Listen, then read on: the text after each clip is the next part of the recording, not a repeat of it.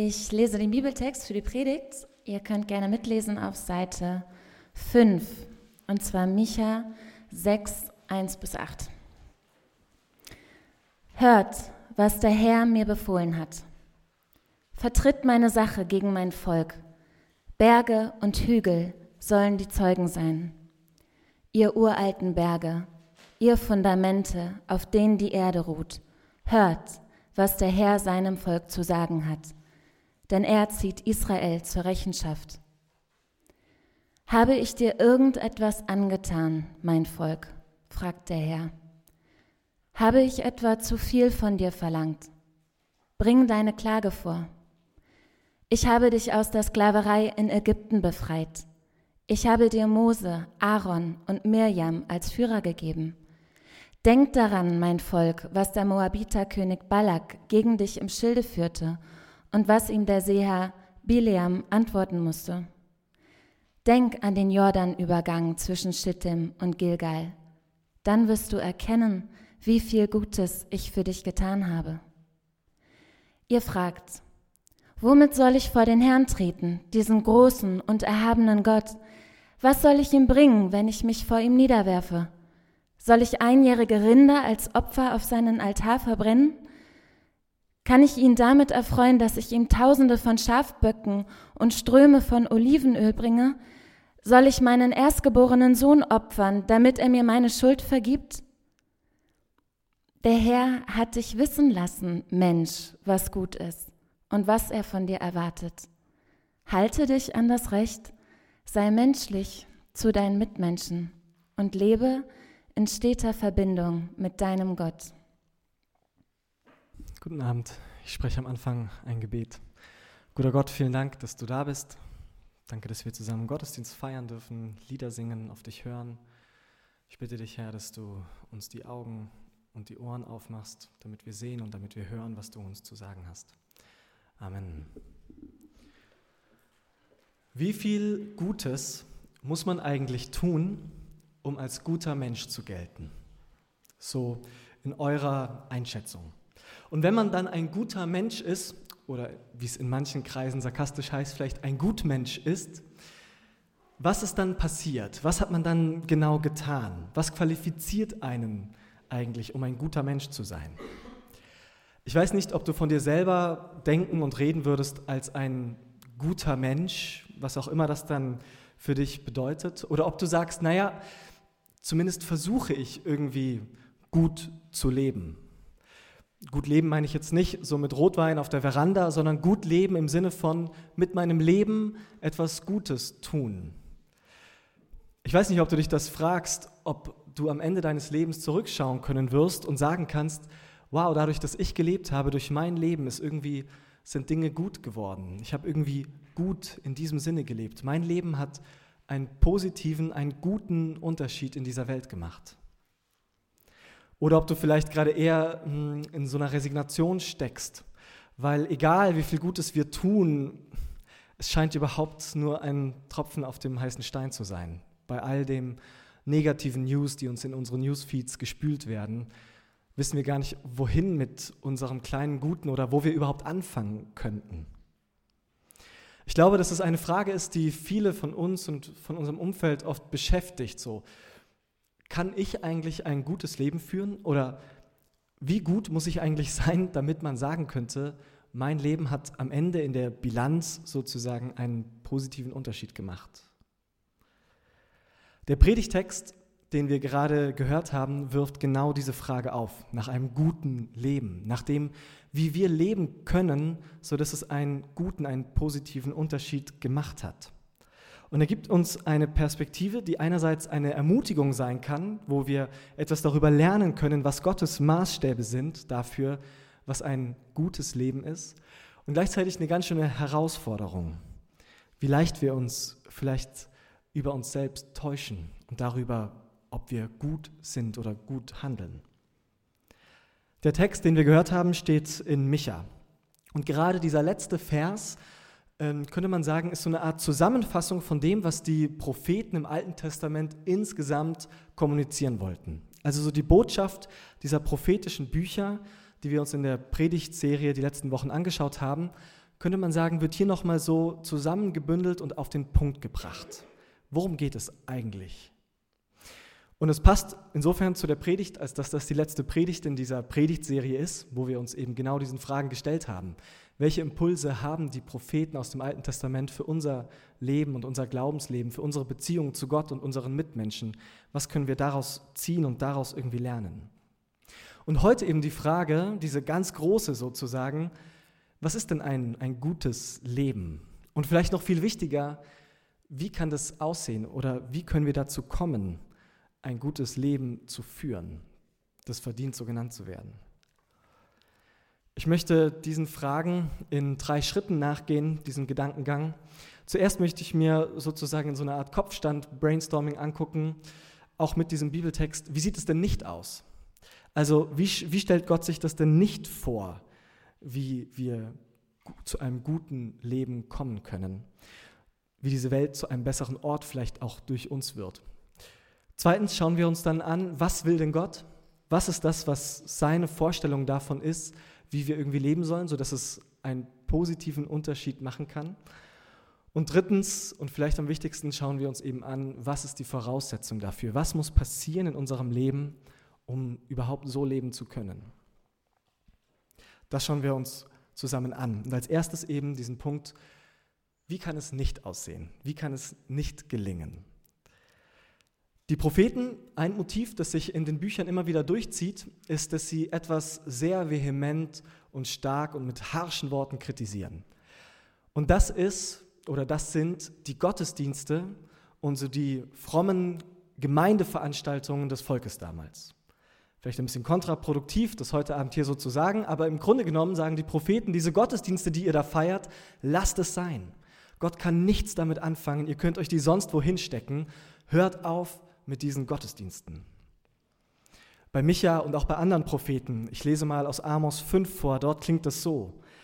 Der Herr sagt, ich hasse eure Feste und Gottesdienste und eure Feiern. Eure Opfer sind mir zuwider.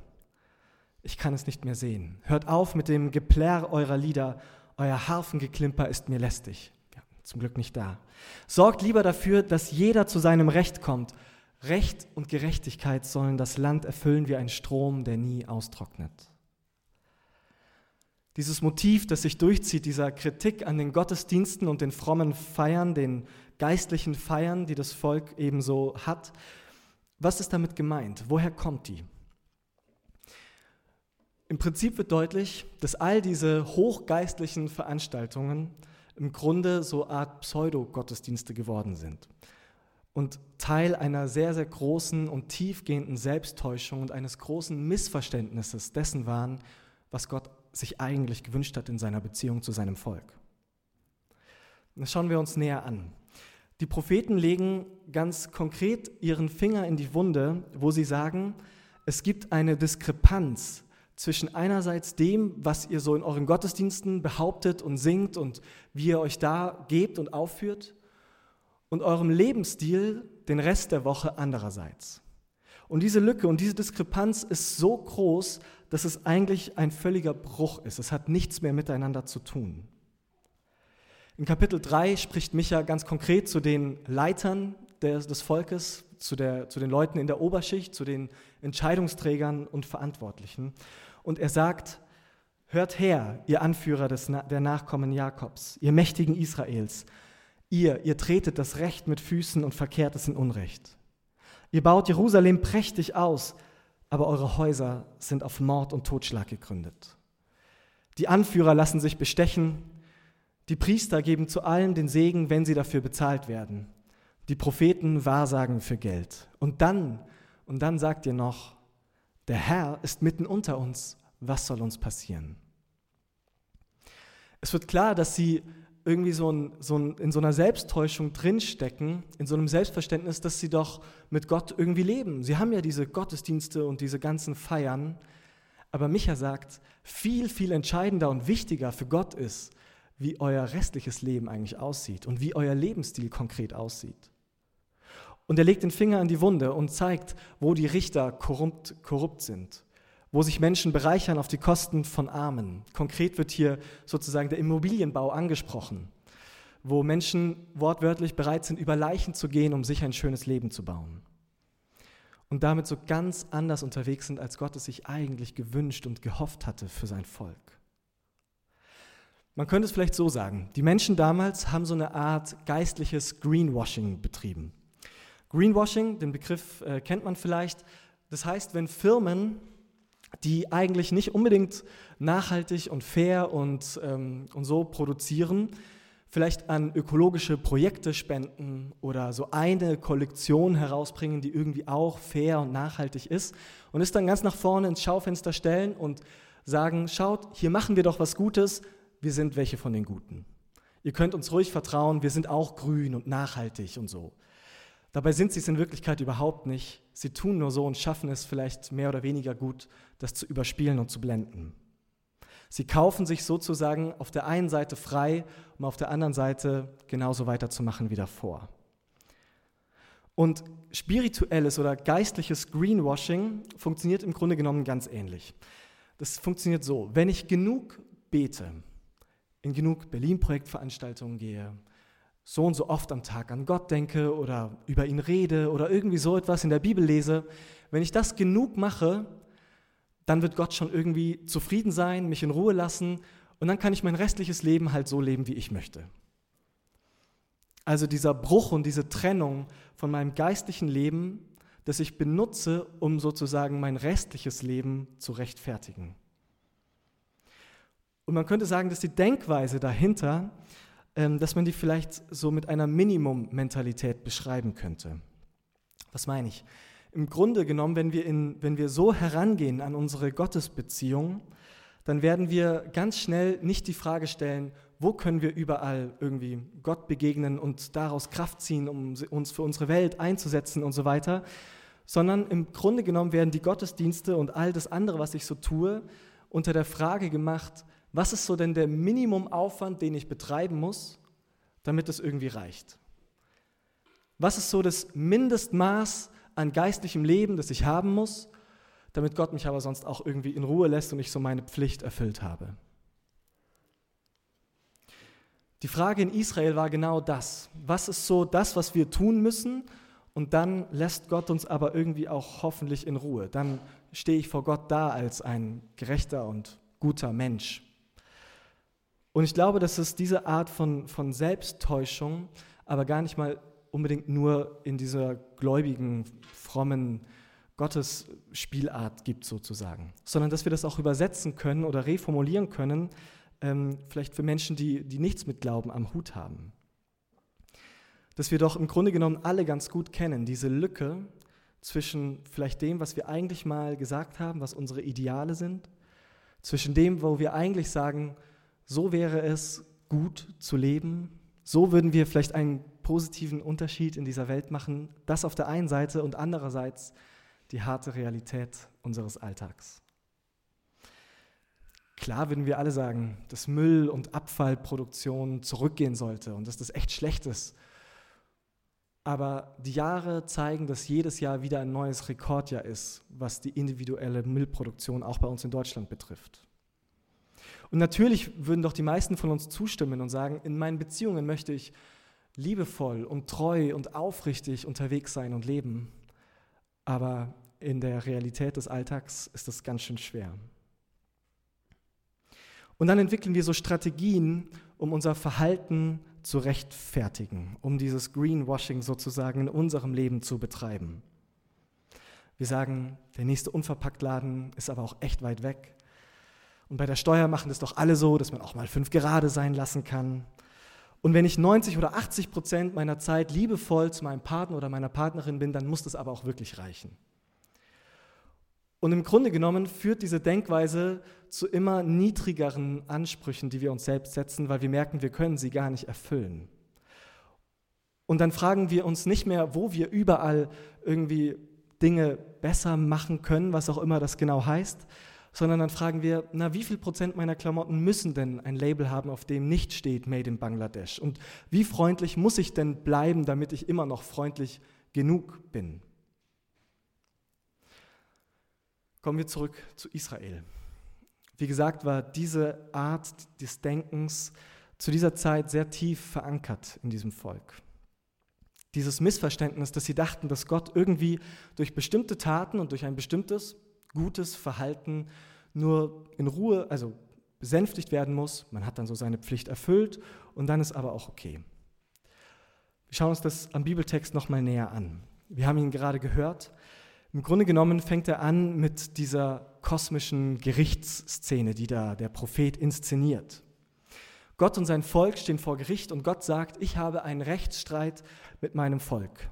Ich sage deswegen kosmisch, weil sozusagen die Berge und die Fundamente, die uralten Fundamente, wie es hier drin steht, sozusagen als objektive Zeugen geladen sind, wie so eine Jury, die neutral bewerten kann, wer Recht hat und wer wie gehandelt hat. Und eine Gerichtsszene eben, bei der man jetzt erwarten könnte, dass Gott anfängt vorzulesen, den Anklagetext und sagt, wo Israel überall alles falsch gehandelt hat. Aber wie wir gerade gehört haben, biegt dieser Text irgendwie schon an der Stelle ganz anders ab.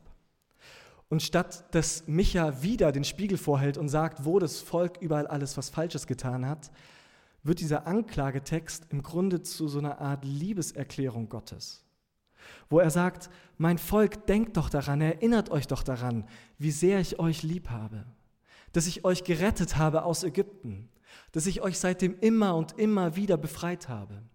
Als es mit euch ungerecht war, damals in Ägypten, da habe ich euch befreit. Ich habe euch meine Liebe und meine Barmherzigkeit immer und immer wieder gezeigt. Denkt doch daran und vergesst es nicht. Also Gott wirbt regelrecht um sein Volk und sich daran zu erinnern, wie gut er es mit ihnen schon längst meint. Und wenn wir uns die Geschichte Israels anschauen, dann wird sehr, sehr klar, dass die Voraussetzung dafür, dass Gott das gemacht hat, keine frommen Taten waren, keine Gottesdienste, kein spirituelles irgendwas, sondern dass er sie einfach deshalb befreit hat, bewahrt hat und geliebt hat, einfach weil er das Volk erwählt und liebt. Theologisch würden wir sagen, einfach aus seiner Gnade. Aber dass das Volk das irgendwie vergessen hat, wird deutlich an der Reaktion. In Versen 6 und 7 könnte man das so zusammenfassen, dass das Volk sagt, was will Gott denn jetzt noch alles von uns? Was will er denn noch alles von uns? Und es kommt dann diese Liste, die sich immer weiter steigert und die wie so fast so ein verzweifelter oder zynischer Kommentar ist, dass Gott ja anscheinend nie zufriedenzustellen ist. Was will er denn jetzt noch? Will er so und so viele Opfer? Will er eine unmögliche Menge an Öl als Opfer oder sollen wir sogar so weit gehen und irgendwie Menschenopfer bringen? Können wir ihn dann zufriedenstellen? Und implizit ist die Antwort, selbst das würde ihnen wahrscheinlich nicht mal reichen. Und die Tragik ist, dass das aus diesem tiefen Missverständnis des Volkes kommt, wie Gott sich eigentlich diese Beziehung gewünscht hat und vorstellt. Es zeigt, dass Israel so ein Verständnis hat von dieser Beziehung, die letztendlich wie so eine Transaktion funktioniert, also wie, ein, wie so ein Deal. Ich gebe dir etwas und dafür bekomme ich von dir aber auch dann etwas im Gegenzug zurück. Also Gott, wir geben dir Opfer. Und wenn das nicht reicht, dann geben wir dir eben noch mehr Opfer. Und dafür können wir uns aber auch sicher sein, dass du uns beschützt und wir deine Gnade haben. Und sonst haben wir aber auch nicht viel mehr miteinander zu tun. So ein bisschen eine Beziehung, wie man vielleicht zum Finanzamt hat. Also zumindest bei mir, ich gehe auch nicht zum Finanzamt, um mit dem Sachbearbeiter zu kuscheln, sondern man gibt da seine, seine Steuererklärung ab und hofft ansonsten, dass die Behörde einen aber auch in Ruhe lässt. Man will da keine tiefe Beziehung, sondern man muss halt irgendwie seine Pflicht erfüllen dem Finanzamt gegenüber. Aber dann hofft man, dass man nichts damit sonst weiter groß zu tun hat.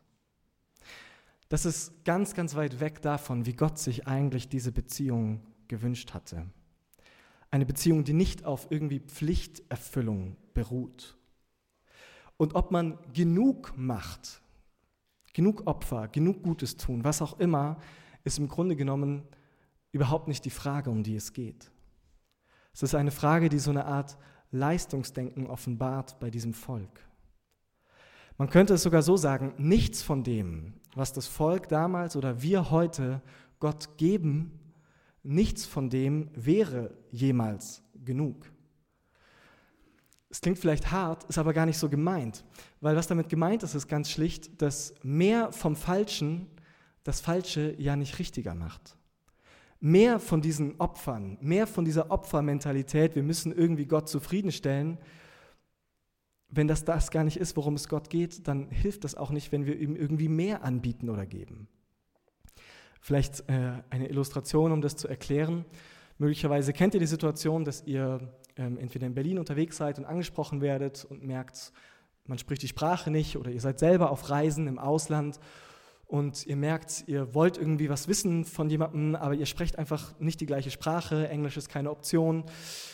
Und dann passiert es, oder ich beobachte das, beobachte das bei mir dann manchmal, dass man zwar merkt, man versteht sich überhaupt nicht, aber man fängt dann an, genau die gleichen Worte nur lauter und langsamer zu wiederholen, so als ob das irgendwas daran ändern würde, dass der andere mich schlicht nicht versteht. Mehr vom Falschen macht das Falsche aber nicht richtiger. Wenn es also gar nicht darum geht, dass wir Gott irgendwie etwas liefern können oder müssen, worum geht es denn dann? Wenn gut bei Gott gar nicht heißt, so eine minimale geistliche Dienstleistung ihm zu bringen, damit er uns dann in Ruhe lässt und wir unsere Pflicht erfüllt haben, worum geht es denn dann? Das bringt uns zum zweiten, etwas kürzeren Punkt. Man könnte es so zusammenfassen, was Gott möchte, ist leidenschaftliche Mitmenschlichkeit. Ich lese nochmal Vers 8 vor. Der Herr hat dich wissen lassen, Mensch, was gut ist und was er von dir erwartet Halte dich an das Recht, sei menschlich zu deinen Mitmenschen und lebe in steter Verbindung mit deinem Gott. Drei Aspekte, ziemlich straight. Halte dich an das Recht, sei menschlich zu deinen Mitmenschen und lebe in steter Verbindung mit deinem Gott. Die ersten beiden Punkte sind, also dieses Recht halten und mitmenschlich sein, sind wie so eine Art Containerbegriffe, die ganz, ganz viel von der Geschichte Israels und von der hebräischen Bibel insgesamt aufgreifen. Recht und Gerechtigkeit und Mitmenschlichkeit oder Barmherzigkeit, was da, wie man es auch übersetzen könnte. Und dieser erste Aspekt, sich an das Recht halten, es hat eben sehr konkret etwas mit unserem Handeln zu tun. Und dieser zweite Aspekt, Barmherzigkeit lieben, könnte man es auch übersetzen, mitmenschlich sein, hat etwas mit unserer Haltung gegenüber anderen Menschen zu tun. Auf den ersten Aspekt möchte ich noch mal kurz eingehen. Unser Handeln soll bestimmt sein von Gerechtigkeit. Damit ist kein abstrakter Wert gemeint, irgendwie philosophisch, spekulativ oder so, sondern es geht sehr konkret darum, dass Micha die Leute auffordert, sich an das Recht zu halten. Wir hatten es aber gehört, in Israel das Problem unter anderem war mit dem Rechtssystem, dass die Richter bestechlich waren, dass sie selbst das Recht gebrochen oder verändert haben, Menschen gegeneinander ausgespielt haben und eben nicht gerecht waren. Micha ist also hier kein Law and Order Politiker, der irgendwie dazu aufruft, sich an das Recht zu halten, egal wie es aussieht, sondern im Gegenteil. Er sagt, das Recht muss dem entsprechen, was bei Gott Gerechtigkeit ist. Und im Alten Testament und insbesondere bei den Propheten wird dabei immer wieder überdeutlich, dass gerecht bei Gott eine Gesellschaft nur dann ist, wenn sie sich nicht so am Durchschnitt messen lässt. Also gerecht oder gut ist eine Gesellschaft in Gottes Augen nicht dann, wenn es so dem Durchschnitt gut genug geht und es einigermaßen fair zugeht, sondern der Gradmesser dafür, wie gerecht und wie gut eine Gesellschaft ist, misst sich an denen, die ganz unten stehen an den Armen, den Witwen und den Waisen, an denen, die selber sich nicht verteidigen können, an denen, die nicht einfach zu einem Richter so einfach hingehen können und Gehör bekommen können. Und Gott macht deutlich, dass er im Zweifel immer auf deren Seite steht. Wir haben letzte Woche in den Predigten am Sonntag für Freiheit ganz, ganz viel weiteres dazu gehört, was sich Gott unter Gerechtigkeit vorstellt und wie wir Gerechtigkeit in unserem Leben einbauen und umsetzen können. Und darum möchte ich da jetzt gar nicht viel weiter zu sagen. Aber aus Perspektive von unserem Bibeltext heute ist es ganz wichtig zu sagen, dass dieses Gerechtigkeit tun nicht in der gleichen Logik funktionieren kann, wie das, was das, Isra wie, wie das, was das Volk davor dachte. Also es ist nicht so, dass jetzt einfach Brandopfer und irgendwie Öl oder irgendwie sonst etwas einfach ausgetauscht werden dafür, dass Gott will, das will ich nicht, aber was ich will, ihr sollt Gerechtigkeit tun. Sondern irgendwie muss das in einer anderen Logik funktionieren. In einer Logik, die nicht danach fragt, was ist denn der minimale Aufwand, den ich betreiben muss, um maximale Gunst bei Gott oder bei Instagram zu bekommen, sondern dass es darum geht, dass wir irgendwie innerlich wirklich bewegt werden von diesen Themen Gerechtigkeit und Mitmenschlichkeit. Und es wird klar, dass es einerseits nicht egal ist, wie wir in unserem Alltag leben, dass es aber nicht darum geht, diese alte Mentalität mit in diese andere Art der Gottesbeziehung mit rüberzubringen. Damit kommen wir zum dritten Punkt. Man könnte sagen zu der Voraussetzung, die genau diese Logik durchbricht, in der wir immer wieder nach unten abdriften werden und fragen müssen, wie viel ist denn genug? Und diese Voraussetzung, könnte man sagen, besteht darin, dass es eben keinen Bruch mehr gibt zwischen unserem geistlichen Leben, zwischen dem, wie wir unsere Beziehung zu Gott verstehen und leben einerseits und andererseits zwischen dem, wie wir sonst in unserem Alltag leben. Das schauen wir uns am Ende nochmal genauer an. Wie können wir also in unserem ganzen Leben die Kraft bekommen? Wie können wir es lernen, gut zu sein und Gutes zu tun?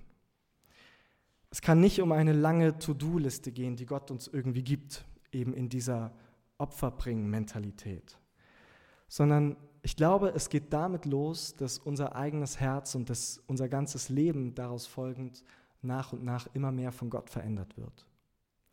Ich glaube, der Startpunkt für unser Engagement für andere, für Gerechtigkeit und für Barmherzigkeit liegt nicht mal unbedingt darin, dass wir die Not in dieser Welt sehen und all die Orte und Momente, in denen es mehr Liebe und Barmherzigkeit und Mitmenschlichkeit bräuchte. Das ist wichtig, aber das ist sozusagen erst der zweite Schritt. Sondern der erste Punkt, der erste Schritt ist, dass wir diese Entdeckung machen, dass Gott uns mit dieser Gerechtigkeit und mit dieser Barmherzigkeit schon längst begegnet ist. Dass wir selbst von Gottes Liebe zuerst berührt und ergriffen werden. Wie in diesem Text, in dem Gott eben genau damit anfängt, das Volk daran zu erinnern, denkt doch daran, wie gut ich es mit euch meine, wie ich euch schon längst Gutes getan habe, euch schon längst meine Liebe gezeigt habe. Ich glaube, diese Erfahrung, dass Gott mit uns liebevoll und barmherzig umgeht, dass er das Beste für uns im Sinn hat, das ist so diese Grunderfahrung, die unser eigenes Leben braucht, auch als Voraussetzung für alles andere, für unser Handeln, für unsere Haltung gegenüber anderen. Warum? Weil wenn wir diese Erfahrung nicht haben, dann passiert es ganz schnell, dass dieses Gerechtigkeit tun und Barmherzigkeit lieben einfach auch nur wieder Punkte auf unserer frommen To-Do-Liste werden durch die wir uns vielleicht irgendwie eine gewisse Gunst bei Gott verdienen wollen oder vor anderen gut dastehen. Aber wenn wir diese Erfahrung haben, dass Gott an dieser Beziehung zu uns festhalten wird, unabhängig von unserem Handeln, egal was wir tun, ich glaube, dann befreit uns das wirklich darüber nachzudenken, okay, wenn diese Beziehung geklärt und sicher ist, wie kann ich mich jetzt dann in meinen anderen Beziehungen einsetzen für Gerechtigkeit, für Barmherzigkeit? Und ich glaube, dass das eben so funktioniert, dass diese Gottesbeziehung, diese Grunderfahrung des Angenommensein und der Liebe uns dann eben den Blick und die Hände frei macht für andere Menschen. Warum? Weil sich Gottes Vorstellungen von dieser Welt, was er unter Gerechtigkeit und unter Mitmenschlichkeit versteht, weil das immer mehr sozusagen sich auf uns überträgt, auf uns abfärbt, könnte man sagen, wenn wir eng mit ihm unterwegs sind. Man könnte auch sagen, dass wir Gott immer ähnlicher werden. Und das ist auch der Punkt, an dem man wieder positiv von sowas wie Gottesdiensten sprechen kann oder von allen möglichen anderen Orten, wo wir das vielleicht unsere Beziehung mit Gott pflegen, versuchen mit ihm irgendwie in Kontakt zu kommen. Ob das jetzt in Kleingruppen, im Gebet, beim Bibellesen oder sonst was ist. Aber das ist sozusagen dann der Ort, an dem diese Synchronisation von Gottes Herz und seinen Vorstellungen mit uns dann stattfinden kann. Eine Theologin namens Dorothee Sölle hat das in sehr schöne Worte gefasst, die ich gerne vorlesen möchte, die ihr auch auf Seite 2 in eurem Programmheft findet. Was geschieht wirklich in der Einung der Seele mit Gott, an Befreiung, an Heilung? Es ist eine Einübung in die Sichtweise Gottes. Es ist die Wahrnehmung des Kleinen, des Unerheblichen, das Hören auf das Geschrei der Kinder Gottes, die in Ägypten in Sklaverei sind. Gott ruft die Seele auf, die eigenen Ohren und Augen wegzugeben und sich Gottes Ohren und Augen schenken zu lassen. Nur wer mit anderen Ohren hört, kann mit dem Mund Gottes reden. Gott sieht das, was sonst unsichtbar gemacht wird und keine Rolle spielt. Wer außer ihm sieht die Armen und hört ihren Schrei? Die Sinne Gottes in Gebrauch nehmen, das bedeutet nicht einfach eine Wendung nach innen, sondern ein Freiwerden für eine andere Lebensweise. Sieh, was Gott sieht, hör, was Gott hört, lache, wo Gott lacht, weine, wo Gott weint. Ich finde, das sind sehr, sehr schöne Worte für das, was passiert, wenn wir irgendwie Gott immer näher kommen, dass wir lernen, seinen Blick einzunehmen, seine Perspektive auf diese Welt von ihm bekommen. Und es braucht eine ganze Portion Demut vielleicht auch, zu sagen, ich weiß es gar nicht immer. Meine Augen sind oft genug blind, meine Ohren sind oft genug taub gegenüber all dem Leid um mich herum. Ich schaffe es gar nicht aus mir heraus, immer gut zu sein dort, wo es vielleicht überall wichtig wäre, sondern wenn ich Gottes Perspektive bekomme, dann kann ich das nach und nach sozusagen in Verbindung mit ihm lernen. Dann kann ich nach und nach diesen Lebensstil von Gott selbst lernen, der mit uns in diese Welt hineingeht, Hand in Hand und uns zeigt, wie das aussehen kann. Gerechtigkeit verbreiten und Barmherzigkeit. Ich glaube übrigens, dass das gar nicht nur für Leute mit dieser ganz bewussten christlichen Gottesbeziehung gilt, sondern ich würde andersrum sagen, dass überall dort, wo Leute eine Ahnung davon bekommen, dass hier Gerechtigkeit fehlt oder dass man hier mitmenschlicher sein sollte, dass überall dort Gott schon längst am Werk ist. Und trotzdem gilt diese Einladung für uns, eben in diese intime Nähe zu Gott zu kommen, als wunderschöne Voraussetzung dafür, mit in seine Veränderung dieser Welt hineingenommen zu werden.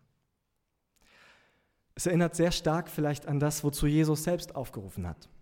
Jesus hat Freunde und Schüler um sich gesammelt, aus ihrem Alltag herausgerufen und hat ihnen keine lange To-Do-Liste, Überschrift, Plan zur Rettung der Welt mitgegeben, sondern hat gesagt, kommt mal mit mir mit und geht mal mit mir durchs Leben.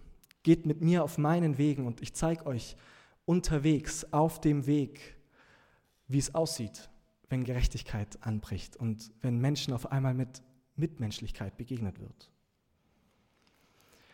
Ich stelle mir das konkret für unseren Alltag vielleicht so vor. Das nächste Mal, wenn du aus deinem Haus gehst, die Haustür hinter dir zufällt und du auf dem Weg irgendwo hin bist, ob jetzt ins Fitnessstudio, zur Arbeit, zur Uni, wo auch immer, dass du dir genau diese Frage mitnimmst. Was werde ich sehen und was würde vielleicht Gott sehen auf dem Weg und unterwegs und bei den Menschen, die mir begegnen und bei den Freunden, die ich treffe? Was sehe ich und was höre ich und wo ist vielleicht ein Ort, wo ich lernen kann, mit Gott mitzulachen und mit ihm mitzuweinen? Und das Gute ist, dass wir das gar nicht alleine rausfinden müssen, sondern ich finde, dass das schöne Bild von Gemeinde ist, dass wir gemeinsam lernen, genau diese Fragen zu stellen und eine Antwort darauf zu finden. Wo weint Gott? Wo lacht Gott? Was ist seine Perspektive auf die Dinge? Ich habe am Anfang diese Frage aufgeworfen. Wie können wir gut sein, ein gutes Leben leben, einen guten Unterschied in dieser Welt machen?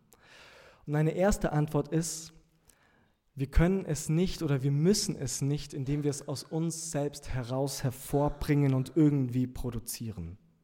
Wir müssen es nicht, um uns damit entweder bei Gott irgendwie gut zu stellen oder bei anderen Menschen gut dazustehen.